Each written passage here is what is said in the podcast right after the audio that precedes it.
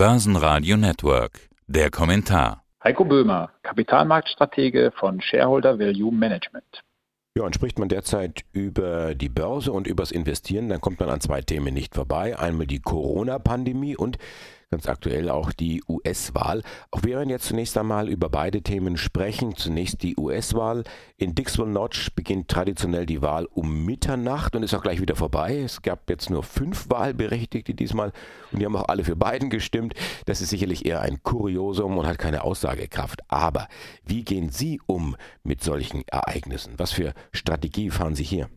Da gibt es ja diesen alten Börsenspruch mit den politischen Börsen haben kurze Beine. Man sagt das immer wieder, das klingt abgedroschen, aber es stimmt tatsächlich. Denn äh, wenn wir schauen, viele politische Entscheidungen haben ja wirklich keinen großen langfristigen Einfluss auf die Börsen.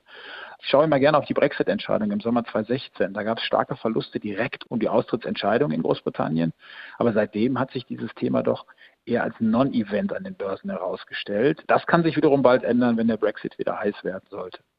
Jetzt bezogen auf die US-Wahl ist es natürlich so, dass wir schon da drauf schauen, aber natürlich jetzt nicht kurzfristig hin und her neue Positionen aufbauen oder verkaufen, nur aufgrund dieses Wahlergebnisses. Das auf jeden Fall nicht, sondern es ist wirklich dieser langfristige Blick und diese politischen Aspekte nicht zu stark gewichten. Würden Sie so weit gehen und sagen, eigentlich ist völlig wurscht, wer letztendlich im Weißen Haus sitzt, Hauptsache es sitzt jemand da und diese Unsicherheit ist vorbei? Man kann es fast so überspitzt formulieren tatsächlich, denn was man ja einfach sehen muss, ist, die Politik macht die Rahmenbedingungen, aber die Firmen und die großen Unternehmen müssen ja innerhalb dieser Rahmenbedingungen erfolgreich sein. Und wenn man jetzt große Unternehmen nimmt, wie Alphabet, wie Amazon, wie Apple aus den USA, das sind global agierende Konzerne, die ihren Erfolg eigentlich durchsetzen können, egal wer im Weißen Haus sitzt. Das stimmt schon. Deswegen äh, nochmal der Aspekt, man soll es nicht überbewerten. Und das ist vielleicht gar kein schlechter Aspekt zu sagen, ja, es ist fast egal, wer im Weißen Haus sitzt. Das stimmt, ja. Also ich kann mir vorstellen, Sie sitzen dann eher so da und äh, schauen das Ganze aus der Unterhaltungsecke an. Weil wenn die Amis was gut können, dann ist es ja die Show, die Unterhaltung und letztendlich auch die US-Wahl, ein Stück weit Show, scheint da dabei zu sein. Eine weniger Show, da geht es wirklich um Leben und Tod, ist das Thema Corona-Pandemie. Und ich stelle immer wieder fest, die Welt geht sehr unterschiedlich um. Man sollte jetzt meinen, dass die Welt auch ein Stück weit dazugelernt hat im Umgang mit dem Virus. Jetzt nehmen wir den zweiten Lockdown, den wir jetzt haben, kurz zum Anlassen zu fragen, was haben Sie, was haben die Anleger gelernt in den vergangenen zehn Monaten im Umgang mit dieser Pandemie? Wie haben Sie möglicherweise Ihre Strategie angepasst? Ja, man darf eben bei so einer Pandemie, und das denke ich, haben wir alle gelernt, nicht alle Unternehmen über einen Kamm scheren, sondern es gibt Gewinner und Verlierer. Und auch das hat sich in den letzten Monaten ganz, ganz klar gezeigt. Wir haben halt wirklich klare Unternehmen im Industriesektor, die darunter zu leiden haben, dass im Endeffekt jetzt deutlich weniger Aufträge reinkommen. Das ist ein ganz, ganz wichtiger Aspekt. Aber wir haben auch viele Unternehmen, die natürlich stark hinzugewonnen haben. Große US-Technologiekonzerne, Amazon, Apple, Google, das sind Unternehmen, die sind wirklich die Profiteure der letzten Monate gewesen und die haben wirklich steigende Umsätze und steigende Gewinne gezeigt. Das heißt also, wenn man sich so ein Thema wie eine Pandemie anschaut, dann ist es erstmal natürlich ein einschneidendes Erlebnis und ein einschneidendes Ereignis für die für die Menschen, für die Gesellschaft und auch für die Wirtschaft und Börsen. Aber man muss schon differenziert draufschauen, welche Firmen jetzt stark leiden und welche Firmen vielleicht sogar profitieren. Aber gibt es da nicht die Gefahr einer optischen Täuschung, dass man denkt, oh, diese Firma oder diese Branche, die müsste jetzt sehr stark profitieren von der Krise und dann tut es vielleicht doch nicht? Das mag sein, ja, das kann sicherlich ein Problem sein, was sich dabei herausstellt, wenn man beispielsweise ohne Differenzierung auf Biotech-Werte oder auf Medizinwerte, Pharmawerte setzt, weil man denkt, das ist ein Thema, was jetzt laufen muss in diesem Umfeld und dann eben nur bestimmte Titel aus diesem Segment sich wirklich gut darstellen. Aber was vielleicht hilft, ist zum Beispiel ein breiterer Ansatz. Und ich habe mir das mal angeschaut, bezogen auf die Berichtssaison jetzt in den USA und Europa. Und da sieht man beispielsweise auch, dass bestimmte Regionen besser oder schlechter damit umgehen können, was aktuell passiert. Wenn wir auf den S&P 500 gucken, den großen US-Index, dann liegen die Erwartungen jetzt für die gesamte Berichtssaison zum dritten Quartal dabei, dass die Gewinne zum Vorjahr nur um 10 Prozent geringer ausfallen werden. Und wenn man den Energiesektor rausnimmt, sogar nur ein Minus von 6 Prozent. Beim Umsatz sieht es so aus, dass es sogar nur ein Minus von 3% zum Vorjahr geben soll. Und wenn man hier die Energie rausnimmt, dann ist es fast unverändert zum Vorjahr. Und das Ganze bezogen jetzt auf den Euro-Stock 600, wenn man das als weiteren großen Index nimmt in diesem Segment auf europäischer Ebene, dann liegen die Erwartungen bei den Gewinnen hier bei minus 30 Prozent, wieder Energie rausgenommen, minus 23 Prozent. Beim Umsatz auch deutlich schwächer als in den USA mit minus 11 Prozent zum Vorjahr und Energie rausgenommen, hier ein Minus von 7 Prozent. Also man sieht schon, dass die USA deutlich besser eigentlich durch die Krise gekommen sind als Europa. Haben Sie eine Erklärung dafür? Ja, eine naheliegende wäre vielleicht zu sagen, wir haben hier wirklich Europa als starker Kontinent mit der Old Economy, die deutlich stärker darunter gelitten hat als beispielsweise die Tech-Werte in den USA. Ich habe es ja vorher schon erwähnt. Wir haben die großen Technologiewerte aus den USA, die in den vergangenen Monaten sogar deutliche Zuwächse beim Umsatz und Gewinn gehabt haben und eben nicht stark einbrechende Umsätze und Gewinne. Und das ist vielleicht ein Faktor, der hier die USA weiter nach vorne gebracht hat. Und wenn Sie das jetzt runterbrechen, diesen globalen Ansatz auf einzelne Branchen, was fällt Ihnen da auf? Mhm. Naja, bei den Branchen muss man ganz klar sagen, die schwachen Branchen habe ich schon erwähnt, natürlich, klar. Energie war extrem schwach in diesem Jahr, insgesamt schon, schon vor Corona und dann natürlich weiter, jetzt noch innerhalb der Corona-Krise. Das war ein sehr, sehr schwacher Sektor.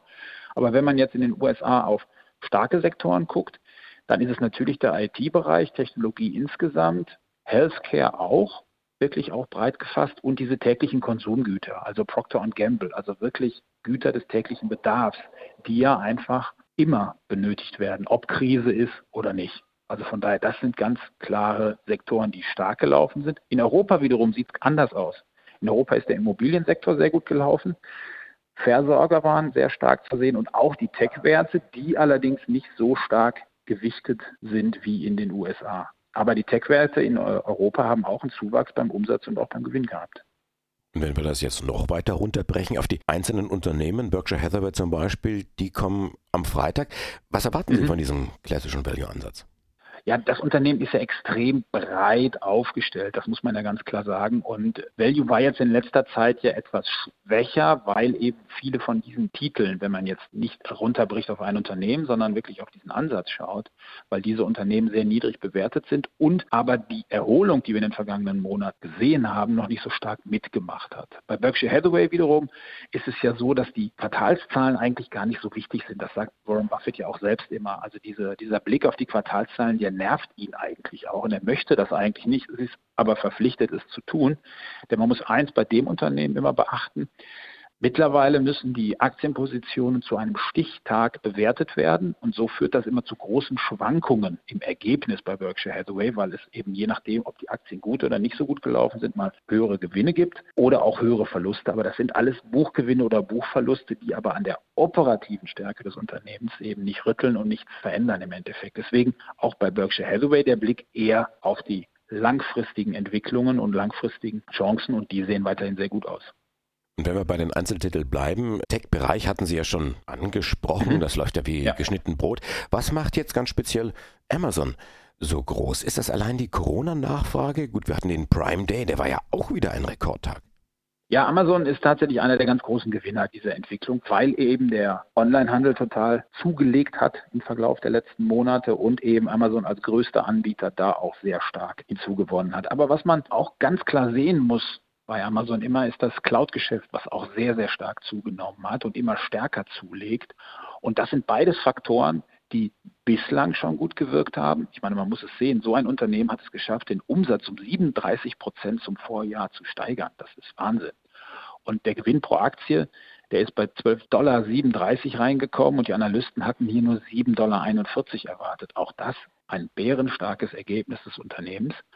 Und das sieht auch weiterhin so aus, wenn natürlich die Lockdown-Maßnahmen weiterhin greifen, dass das Weihnachtsgeschäft, was ja immer stark ist, aber noch stärker dann eben in den Onlinehandel verlagert wird und dann eben auch jetzt das laufende vierte Quartal weiter starke Zahlen bringt. Da können wir fast die Paketzusteller leid tun. Die müssen ja dann dreimal am Tag äh, vorbeischauen in manchen Familien. Bleiben wir beim Buchstaben A, Alphabet oder die alte Google. Das ist ja auch so ein Wert, der extrem stark gelaufen ist. Hängt das auch mit Corona zusammen oder gibt es da noch einen anderen Aspekt? Ja, bei dem Unternehmen, also bei Alphabet muss man auch nochmal sehen, ein Umsatzplus von 14 Prozent zum Vorjahr, 21 Prozent plus zum Vorquartal. Nettogewinn im Vergleich zum Vorjahr plus 60 Prozent. Das sind natürlich auch wirklich bärenstarke Zahlen. Und hier hat es schlicht und einfach auch damit zu tun, dass die Menschen mehr online waren, sondern das Anzeigengeschäft von Google, das ist wirklich Alphabets Haupteinnahmequelle. Und da ist halt von Juli bis September das Wachstum im Umsatz nochmal deutlich auch angestiegen. Davor natürlich auch in den Phasen, wo der Lockdown war. Das heißt, die Menschen sind mehr online und durch die Anzeigen werden dort eben extrem hohe Umsätze und auch Gewinne generiert. Aber trotzdem oder zusätzlich lief es auch noch gut bei, bei YouTube und auch beim Cloud-Geschäft, was bei Alphabet auch eine Rolle spielt. Und all das zusammengenommen hat eben dann den Erfolg gebracht. Beides übrigens, noch als Hinweis dazu, Amazon und Alphabet sind auch Positionen bei uns im Frankfurter Aktienfonds für Stiftungen. Gerade bei Amazon ist es so, da sind wir seit Anfang 2019 mit dabei und was hier interessant zu sehen ist, ist, dass wir im Juli hatten wir den Titel mit 5,6 Prozent Gewichtung im Fonds. Das war dann einer der größten Titel überhaupt. Danach haben wir Positionen noch reduziert, um auch Gewinne mal mitzunehmen, denn das ist auch bei einem aktiven Fondsmanagement ganz wichtig weil es gab ja starke Zuwächse seit dem Tief im März. Und aktuell ist die Gewichtung beispielsweise nur noch 3,8 Prozent. Auch bei Apple haben wir die Gewichtung reduziert. Einfach weiter dabei, im Technologiebereich bei diesen hochqualitativen Unternehmen wie Apple oder auch wie Amazon und Alphabet. Aber wir passen eben die Gewichtungen an und nehmen hier eben auch einmal Gewinne mit, um uns dann wieder neu zu positionieren. Herr Gebömer von Shareholder Value, Dankeschön fürs Interview und alles Gute. Ich danke auch. Bis bald. Börsenradio Network AG. Das Börsenradio.